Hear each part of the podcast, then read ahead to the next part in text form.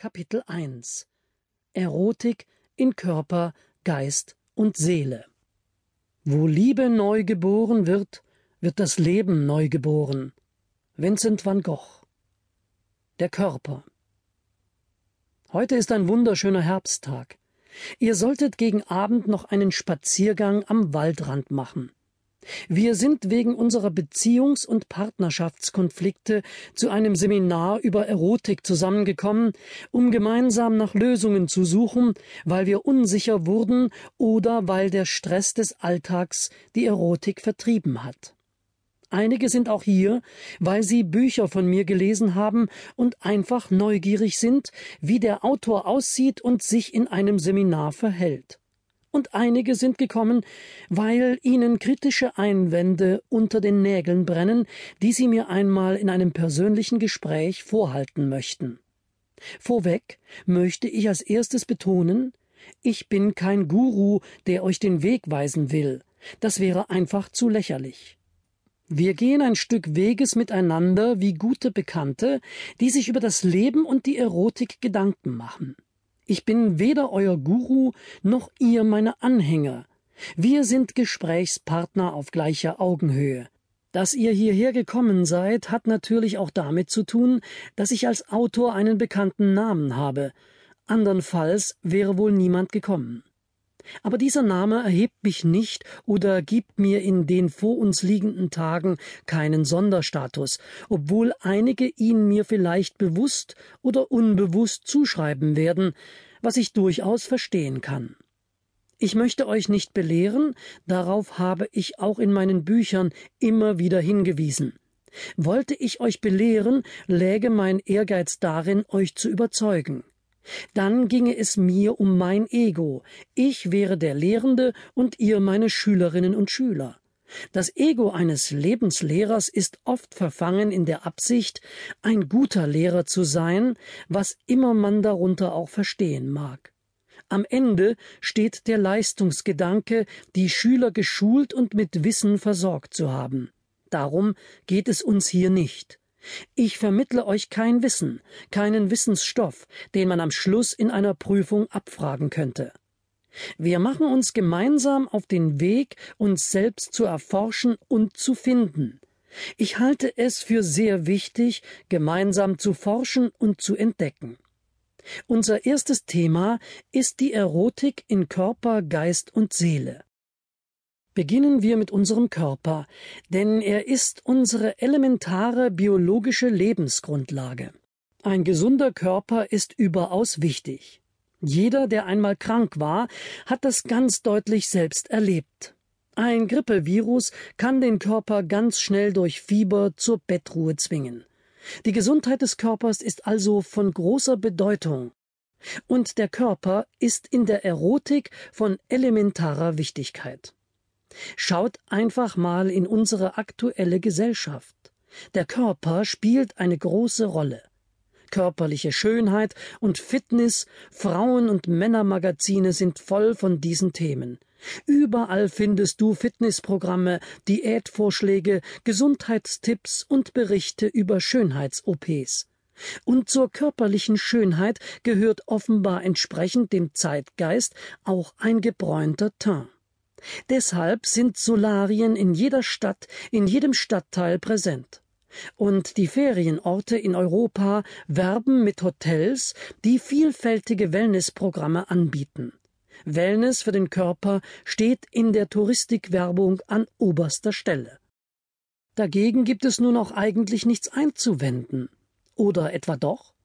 Ein gesunder und fitter Körper ist ja optisch ansprechend und wirkt dadurch erotisch. Oder etwa nicht? Die Körpererscheinung ist das allererste, was man wahrnimmt, wenn man einem Mann oder einer Frau begegnet. Liegt dort vielleicht der eigentliche Ursprung der erotischen Ausstrahlung? Wenn das so wäre, bräuchte man sich dafür nicht zu schämen. Aber andererseits sagen viele, es komme nicht auf solche Äußerlichkeiten an, sondern auf die sogenannten inneren Werte, nämlich Seele und Geist. Das ist richtig. Auf diese Werte kommt es sicherlich auch an.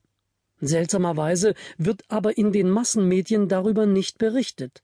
Oder habt ihr dort Wellnessprogramme für den Geist gefunden oder Programme zur Entfaltung der Seele?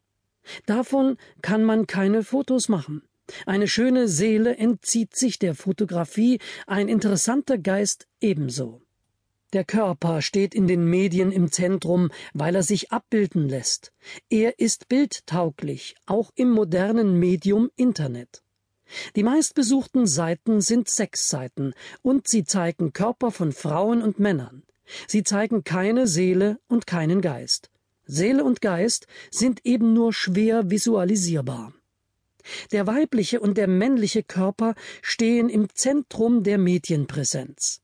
Das ist verständlich, denn der Körper ist die materielle biologische Basis, sage ich nochmals, und die Seele befindet sich in einem Körper, der Geist auch.